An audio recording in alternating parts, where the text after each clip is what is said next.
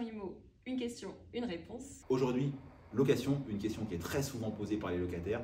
Pourquoi c'est si long pour récupérer sa caution, son dépôt de garantie? La loi nous impose des délais. On a soit un mois ou deux. Dans quel cas on a un mois Lorsque l'état des lieux d'entrée est conforme à l'état des lieux de sortie. Ça veut dire quoi conforme? Aucune différence. C'est-à-dire que oui, l'appartement euh, avait des peintures blanches neuves en très bon état. À la sortie, l'appartement est rendu à l'identique. Donc ça, c'est le, le bon élève. J'ai Exactement. rendu l'appartement exactement comme on me l'a donné. Je récupère mon, état, mon dépôt de garantie sous un mois maximum. Sous un mois maximum. Imaginons, on est le 1er septembre. Au 1er octobre, ton bailleur doit te rendre ton dépôt de garantie. Que ce soit par agence ou par euh, particulier. Effectivement, la loi elle est la même pour tout le monde. Et qu'est-ce qui se passe? Il ne me le rend pas. Ah, et bien il encourt des pénalités. Ok, donc sous un mois, je dois avoir mon argent. Exactement.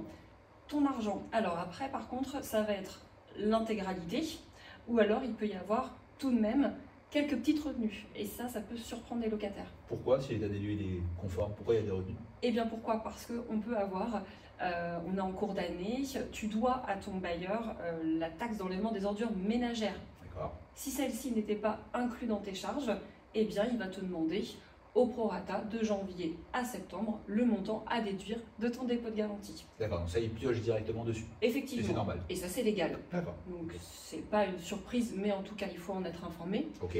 Deuxième point, si tu habitais dans un appartement ou une maison en copropriété, Ouais. tous les mois tu versais une provision sur charge, imaginons 40 euros par mois, bref, tous les ans en copropriété, une assemblée générale, les comptes sont établis, on sait si tu provisionnes assez euh, le bailleur par rapport aux charges, eau froide, entretien des parties communes. D'accord. Tu rends l'appartement, on est en 2023, les comptes ne sont pas établis pour cette année. Du coup, j'ai le droit, en tant que bailleur, agence immobilière ou particulier, de conserver jusqu'à 20% de ton dépôt de garantie jusqu'à l'arrêté des comptes qui me dit si oui ou non finalement tu provisionnais assez en 2023. Et combien de temps ça prend d'arrêter des comptes? Eh bien, le bailleur peut avoir jusqu'à euh, eh bien, euh, euh, l'assemblée que l'assemblée générale pardon, ait lieu, euh, ou alors maximum jusqu'à 3 ans. Ah, jusqu'à 3 ans. Et oui. Donc si j'avais versé par exemple un dépôt de garantie de 800 euros, j'ai été un bon élève, j'ai rendu l'appartement en parfait état, mais tu as le droit de conserver 160 euros posant jusqu'à 3 ans. Effectivement, au titre eh bien, de l'arrêté des comptes qui n'a pas été établi et euh, parce que bah, peut-être que tu as consommé beaucoup d'eau pendant ton occupation et j'ai le droit du coup de garder un peu de sous au cas où.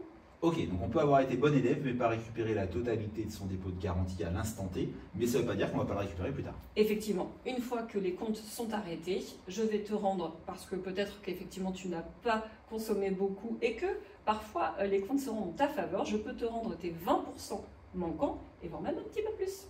Ok, génial. C'est quoi le cas numéro 2 Le locataire qui a été moins bon élève et qui a fait euh, quelques dégâts petits ou grands dans l'appartement? Alors effectivement, euh, ça peut arriver, hélas, même si euh, un bon bailleur, une bonne agence immobilière doit prévenir en amont son locataire. Chez Visitenco, par exemple, on va éditer un guide pour l'état des lieux de sortie. Il faut penser à beaucoup de choses, le ménage surtout. Hélas, on insiste beaucoup par rapport à ça, ça peut être un oubli fréquent, Euh, mais il y a des charges euh, en tant que locataire, euh, des entretiens euh, que tu dois effectuer. Euh, par exemple, les joints d'étanchéité autour euh, des éviers, des baignoires, c'est à ta charge. Ce n'est pas fait à la sortie, je peux te le retenir. Donc, hélas, état des lieux de sortie différent de l'état des lieux d'entrée, il y a des petits bobos. Et bien, en tant que bailleur, j'ai jusqu'à deux mois pour te rendre ton dépôt de garantie. Hélas, déduction faite des retenues que je vais t'imputer. Ok. Est-ce que tu vas me fournir des justificatifs pour retenir euh, l'argent? Et oui, parce que si à l'époque on en parle beaucoup, euh, on te disait, eh bien, si euh, tu me fais un trou de cheville, c'est 20 euros. Alors ça, c'est complètement illégal. Euh, Même si c'est marqué dans mon bail Parce que j'ai vu des clients me dire que c'est encore marqué dans certains bouts. Eh oui, mais non, c'est illégal, effectivement. hein, c'est des clauses qui sont réputées non écrites. Euh, il faut pour chaque retenue un justificatif. Tu m'as, hélas, rendu l'appartement euh, dans un état euh, d'entretien lamentable. Je vais bah, faire passer une entreprise de nettoyage et cette société va m'envoyer sa facture, facture que je vais déduire de ton dépôt de garantie.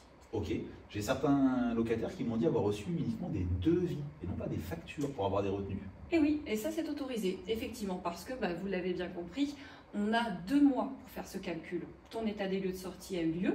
Moi, s'il y a eu des bobos, il bah, faut que je fasse passer des entreprises pour avoir des devis ou des factures, savoir si, euh, hélas, tu m'as euh, arraché le radiateur du mur, bon, bah, je vais devoir faire passer un électricien, le ménage, etc. Et dans ce laps de temps, les artisans n'ont peut-être pas eu le temps d'intervenir, mais j'aurai au moins la somme qui va être imputée plus tard, mais être imputée quoi qu'il en soit, par un devis. Donc un simple devis suffit également Oui, tout à fait. Ok, ça marche.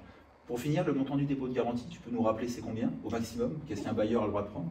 Eh bien, donc en location nue, c'est un mois hors charge, donc euh, maximum. En location meublée, on peut prendre jusqu'à deux mois. Deux mois hors charge, euh, ça effectivement, on va conseiller à nos bailleurs de ne pas se priver de prendre le maximum parce que ben, quand on loue un meublé, ben, le locataire doit faire attention au sol, au mur, au plafond, mais aussi aux meubles. Et un matelas neuf, je te laisse imaginer le prix. Ok, eh ben, merci pour tous ces conseils.